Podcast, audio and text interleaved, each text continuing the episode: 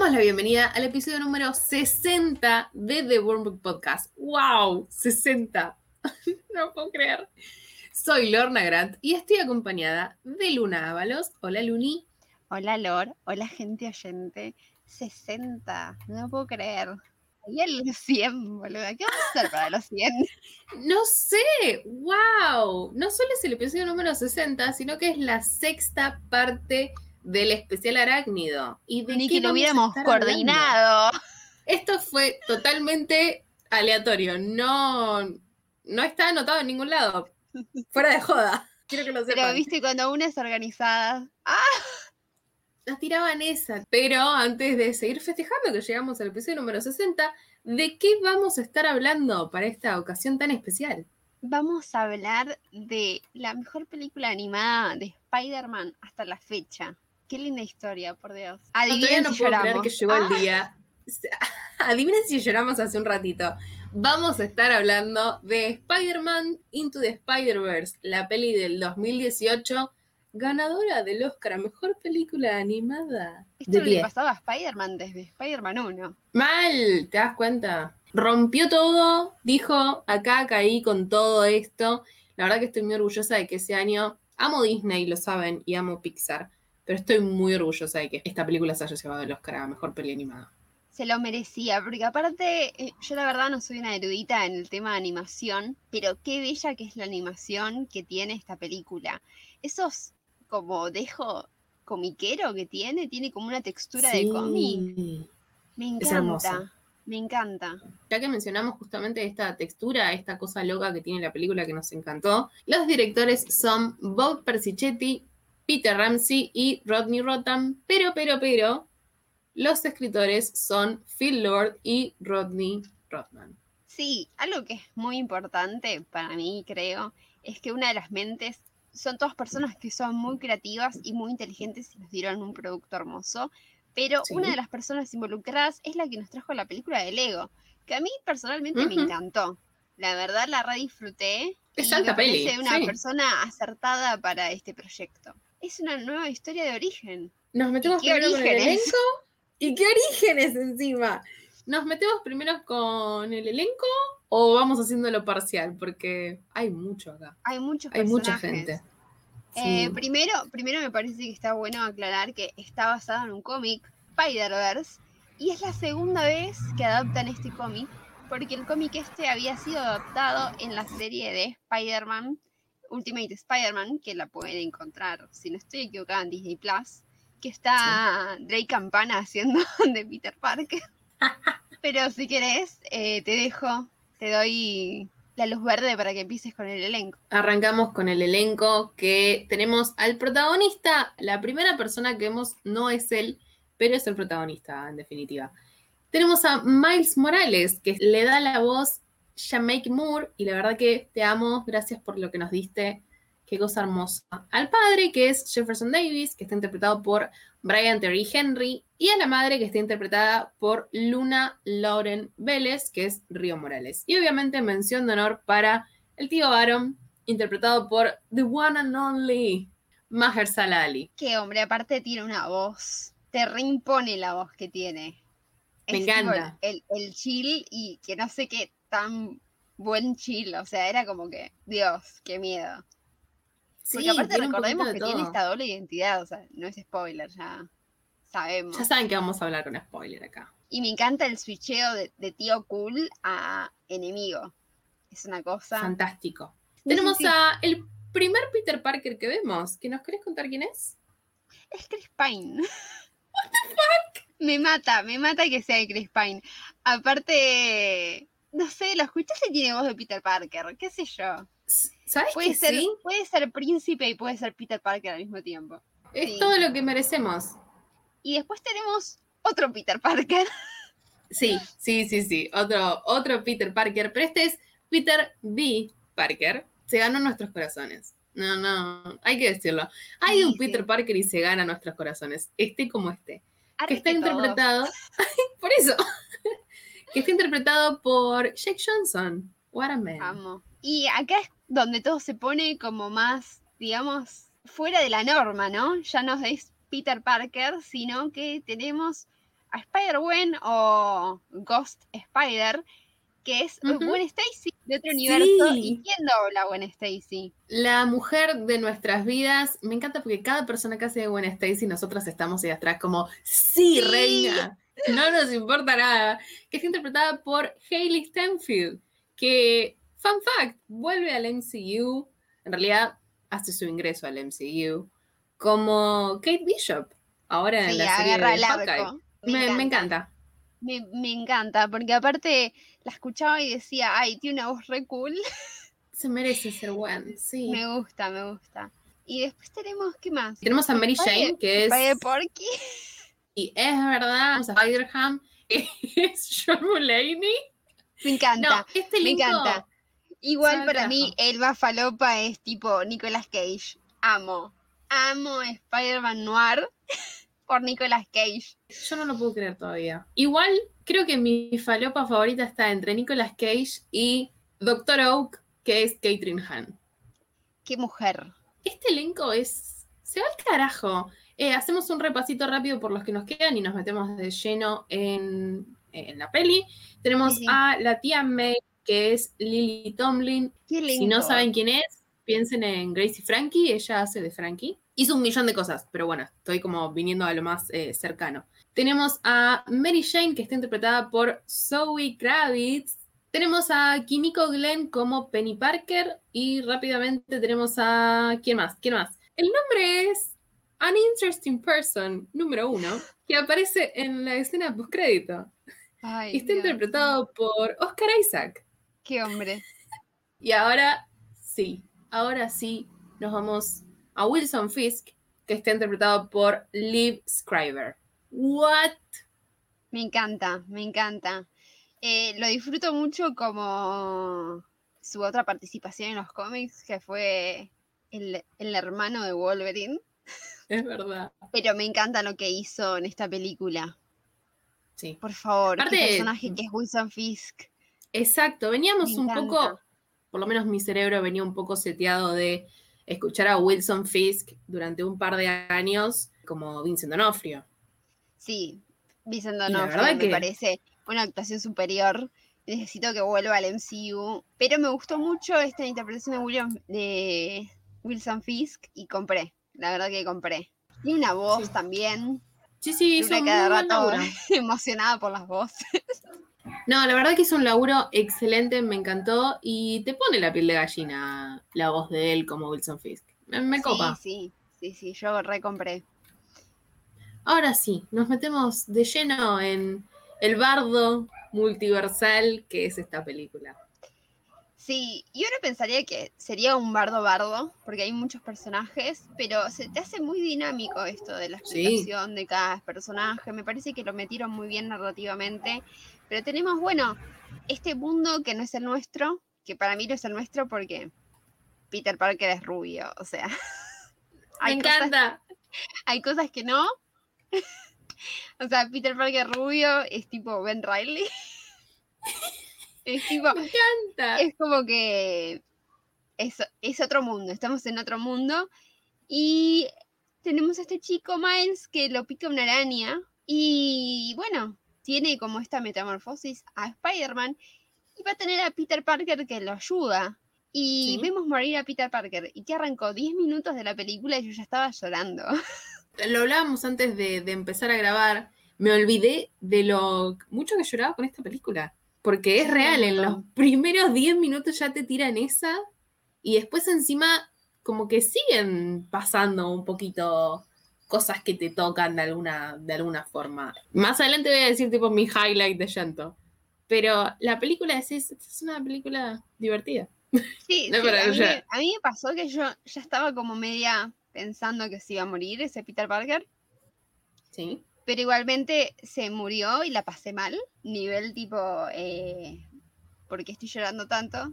Se acaba de arrancar y es una película para niños. ¿Qué, quieren creerles? ¿Traumas a estos niños? No, pero aparte es muy emotivo toda la escena de este funeral, por así decirle, eh, en, la ciudad, todos ahí con las máscaras, Miles entre el público, no, ¿por qué mejor no me arrancás el corazón y lo pisás un rato? Es lo mismo. Sí, aparte, la, culpa que siente Miles, que es lo que veníamos hablando en las anteriores entregas, que es algo característico de Spider-Man. Es este sentimiento de culpa que tiene y que a medida que avanza la película vemos eh, los diferentes Spider-Mans, que está bien, no todos tienen la misma vida, pero todos tienen este sentimiento de culpa. la puta madre. Chicos, por favor, terapia. Terapia para estos Spider-Man. Para Spider-Man de todos los universos. Otra, otra cosa que... Sí, no tienes terapeutas allá. Te puedo ofrecer uno acá de Tolosa. Eh, esto de que fuera de la culpa, vemos morir al tío Ben de vuelta. Yo no estoy lista para estas cosas una y otra vez. Pero es como una. Es una muerte rápida del tío Ben. Me pone mal igual. como que ya me gusta igual eso, ojo. Eh, ahora que lo mencionás, me gusta que el primer Peter Parker que aparece nos dice: Che, esta es mi historia y vos la conocés pasado esto, esto, esto, de Peter bailando No Hablamos, eh, me gusta esa como mini introducción. Entonces como que no me, no me llega a, chocar de vuelta la muerte del tío Ben en ese momento. Sí, aparte tenemos, o sea, el primer Peter Parker que aparece, que no es el que se muere, es Tobey Maguire. o sea... sí. Literal, y estaba el rumor de que, bueno, que Tobey Maguire iba a ser la voz de este Peter Parker, hubiera sido un golazo. Y así excelente. Eh, pero, pero compro Chris Pine, hizo un buen laburo, hizo un buen laburo Chris Pine. Y nos enteramos de que hay más Peter Parker para tirar al techo, básicamente. Porque aparece Peter B. Parker en el cementerio. Parker, que no solo aparece, sino que, que lo vemos como un poco renegado de ser Spider-Man como que no tiene la misma predisposición que el Peter Parker que se murió. El otro estaba como, sí, qué bueno, sos como yo, te voy a enseñar. Y este está como, no, aprender los ponchazos, pibe. Yo no soy maestro. Claro, pero está muy piola esa, como esa diferenciación que hacen. Porque nos dicen que el, el, primero, el que se muere, el héroe de esa ciudad, está como, yo amo ser Spider-Man. Ser Spider-Man me dio todo. Está como re fan de, de, de él mismo. En cambio, Peter B. Parker está como, ¿sabes qué? Me gustaría que me pagaran por esto. Sí, aparte esto de que está tratando de superar el hecho de que Mary Jane lo dejó. Se acabó su matrimonio. Encima, claro, es como, no es que tenían una relación tranqui panqui, tipo, nos vemos, nos dimos un par de besitos y nos vimos. Era el esposo. Se divorció. Claro, me gusta mucho esto de que en ¿qué serán? 15 minutos de película, nos presentan dos Peter Parker y que son completamente opuestos. No hay, no hay, o sea, hay cositas como que le pasaron a los dos, pero como que los dos están en diferentes etapas de la vida. Y me encanta, me encanta cómo nos muestra esto de, no sé, el claro oscuro. Sí, sí, la dualidad es, es fantástico, porque después es lo que va a ser clave para ese camino que tiene que recorrer ese Peter B. Parker y que vino mal, se lleva bien con Miles. Sí, sí. Pero bueno, podemos hablar de Hablar de Miles. No, pará, pará, hablemos de Miles primero, porque desde el segundo que aparece cantando Sunflower, Miles se lleva mi corazón. Es como, sí, lo quiero mucho. Le tengo mucho afecto, sí. Eh, me encanta porque es re cool, Miles. Es re cool. no, no puedo aspirar a hacer. Pero el chabón anda en skate, hace graffiti, eh, sabe canciones. No, aparte esta cosa de. Nada, eh, de, ser re awkward con la piba que le parece linda. Me encanta. Es un personaje re cute. Y esta cosa de sentirse en cierta forma como digno de llevar el traje. Sí, y aparte de esto que no me parece mal aclarar esto de, que es un adolescente y que no se siente cómodo con los padres, digamos, tiene como ese, ese, como que los padres lo quieren, pero como que él no se siente como integrado y como que siente que la única persona que lo, que lo banca o que lo comprende es el tío. Y todo el plot twist que hay alrededor del tío es una cosa increíble porque es muy de villano de Spider-Man, porque los villanos de Spider-Man siempre tienen algo que ver con la otra parte de Spider-Man, con Peter Parker. Pero este es el tío, o sea, no es el padre de tu mejor amigo, es tu tío. Es muy chocante. Sí. Mismo cuando nosotros vemos que está como este gran acercamiento entre ellos, ese bonding, le llega un mensaje al tío, al tío Aaron y dice, me tengo que ir. Y ahí es cuando tipo, él, bien o mal, ya hizo el cambio a Miles, eh, de Miles a, a Spider-Man. Y cuando tipo lo tiene que perseguir a su propio tío, te quedas como, no. El, momento en el que el tío le saca la máscara. No, qué dolor, dolor país. Esa pausa fue para llorar. Sí, no, y toda esta, hashtag la lloración. Em, y toda esta escena de, de la muerte del tío. Es muy feo. No es el tío Ben, es el tío Aaron, pero es horrible. Pero te pega igual. Sí, sí, obvio. Fuera de que el, el, tío puede que no estaban en el camino del bien, digamos, pero te pega igual mal. Y a medida que avanzamos, la mayoría de los, de los Spider-Mans eh, alternos comparten esto de que el tío, el tío Benjamin o el tío Ben eh, les pasa algo, pero Gwen tiene la particularidad de que se le muere Peter. Y es tipo... Venimos de ahí, porque venimos, nosotras venimos a hablar de la muerte de Gwen, y es tipo... Básicamente lo mismo. Yo cuando lo veo caer a ese Peter Parker, la veo caer a Gwen.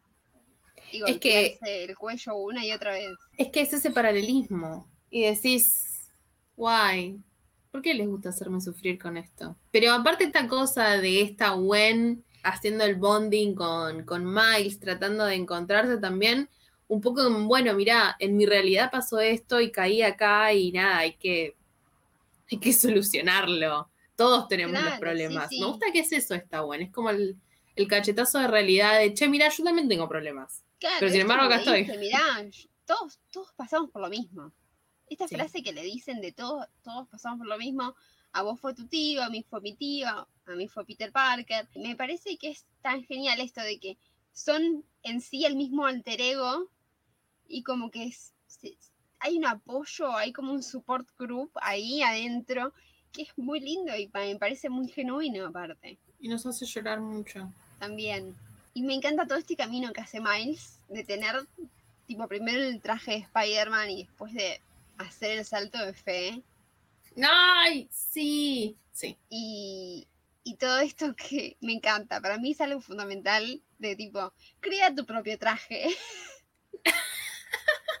es que sí, porque eh, primero el salto de fe creo que es mi protector de pantalla desde que se estrenó la película. Eh, menciona eso. Mención número dos, Miles Morales tiene ascendencia latina en cierto aspecto, es un, a ver, es, un afroamericano con ascendencia latina, es un pendejo que la pasó por todo, porque pasó por todas en los 20 minutos de película. Y tercero, el traje, cuando lo vemos a él con el, yendo a comprar el traje de Spider-Man, el cameo de Stan Lee, que la lloración, porque sí, diciéndole, bueno, mira que cualquiera puede ser tipo un héroe, yo qué sé, cualquiera puede estar bajo de la máscara. Y Miles haciendo su, su propio traje, esta cosa de la araña grafiteada, gracias. Es como ese pasito fantástico. Sí, la frase de Stan Lee, que aparte se había muerto un mes antes de más o menos de que no. se la película algo que me parece importante es que la película también está dedicada a Steven Ditko, que también se había muerto ese año, si no me equivoco. Me parece el reconocimiento que necesitaba. Y hay un montón de easter eggs. Nos podemos quejar mucho de Bendis, pero nos dio Miles Morales, que es un gran personaje, que obviamente recibió un montón de hate cuando salió. Como siempre. Eh, si vos ya te sentías identificado con Peter Parker, o sea, no podés no sentirte identificado con Miles Morales. Es el mismo concepto. Sí, es que eh, sí, se me viene a la mente el video que se viralizó hace unos años del padre que tenía una hija sorda y que compartió que decía eh, Spider-Man sabe hablar lengua de señas y que el padre le dijo por qué y que es porque Spider-Man cuando tira las telarañas hace, el, hace un gesto que es de lengua de señas. Y es como el, el chabón en ese video diciendo, yo no le puedo decir a mi hija que no es eso, Tipo, si mi hija dice que Spider-Man habla lenguaje de señas, Spider-Man habla lenguaje de señas. Es el concepto de toda persona identificándose con Spider-Man. No interesa si es Peter Parker, si es Gwen Stacy, si es Miles Morales, si es Peter B. Parker, no importa. Todos en algún punto tenemos la conexión con Spider-Man. Si te gusta Spider-Man, creo que eso queda más que claro. Sí, obvio. Eh, a mí me encanta que cuando ponerle al, al actor de doblaje que hace de, de Miles, que ahora no me sale el nombre del actor. Jamaic Moore. Gracias. Él, él contaba en una entrevista que cuando era chico él decía que iba a ser Spider-Man. Y es tipo, me encanta, eh, esta gente fanática de Spider-Man que está logrando ser Spider-Man. Ay, sí, que nos llamen a nosotros ya que están. Ay, yo estoy esperando este momento. nos quieren llamar para hacer, no importa si es un corto unofficial, nosotros estamos. No, es hermoso, es el reconocimiento que, se necesita. Fuera de joda. Eh, pero bueno, fuera de, los Spider-Mans que están muy bien, eh, todo este discurso que da Mary Jane post eh, la muerte de Peter. La, la verdad La verdad que un tiro me dolía menos. Toda esta escena de la tía May viendo al, al Peter igual. Es tipo, ay, no puede ser. Ah, bueno, pero Miles se queda pegado en el pelo de Gwen, ¿eh? Ah, ah, ahora vamos a eso. No, pero esta cosa de la tía May ayudándolos, me encanta. La tía May diciéndole, como... vos te soy boluda, pibes, ¿sabes cuánto sé que sos Spider-Man? tipo, tranqui. Es nosotras la tía May. Ay, sí, sí, qué, qué, qué mujer del bien, porfa. Qué buena. Me encanta que siempre la adaptan tan bien cuando se da vuelta y tiene el té. What the fuck? Sí, señora. Soy yo, soy yo. Soy yo esperando que venga a cerrar el traje. Real, real. Eh, pero, bueno, me, sí. Me mata. Me mata todo esto de los, de los Peters que no están en su realidad. El Peter separado que quiere hablarle a Mary Jane que no es de su mundo y decirle que lo siente y es tipo. no, es la misma, no es la misma Mary Jane. Sanación. Pero bueno, tenemos eh, el gran bardo que es que Wilson Fisk es el que hizo todo esto posible, básicamente. Sí, que es un villano de Spider-Man clásico. Sí. Que nosotros lo asociamos con Daredevil, pero bueno. Pero bueno. Vale. Están conectados, están eh, conectados. Y me encanta que la persona que logra crear esta máquina es el Doctor Octopus, pero no es el Doctor Octopus. Es hermoso. Me, encanta. Me encanta. Aparte nada, la voz de, de Catherine Hahn, chicos. De mis amigos me dicen live. Ah, te amamos.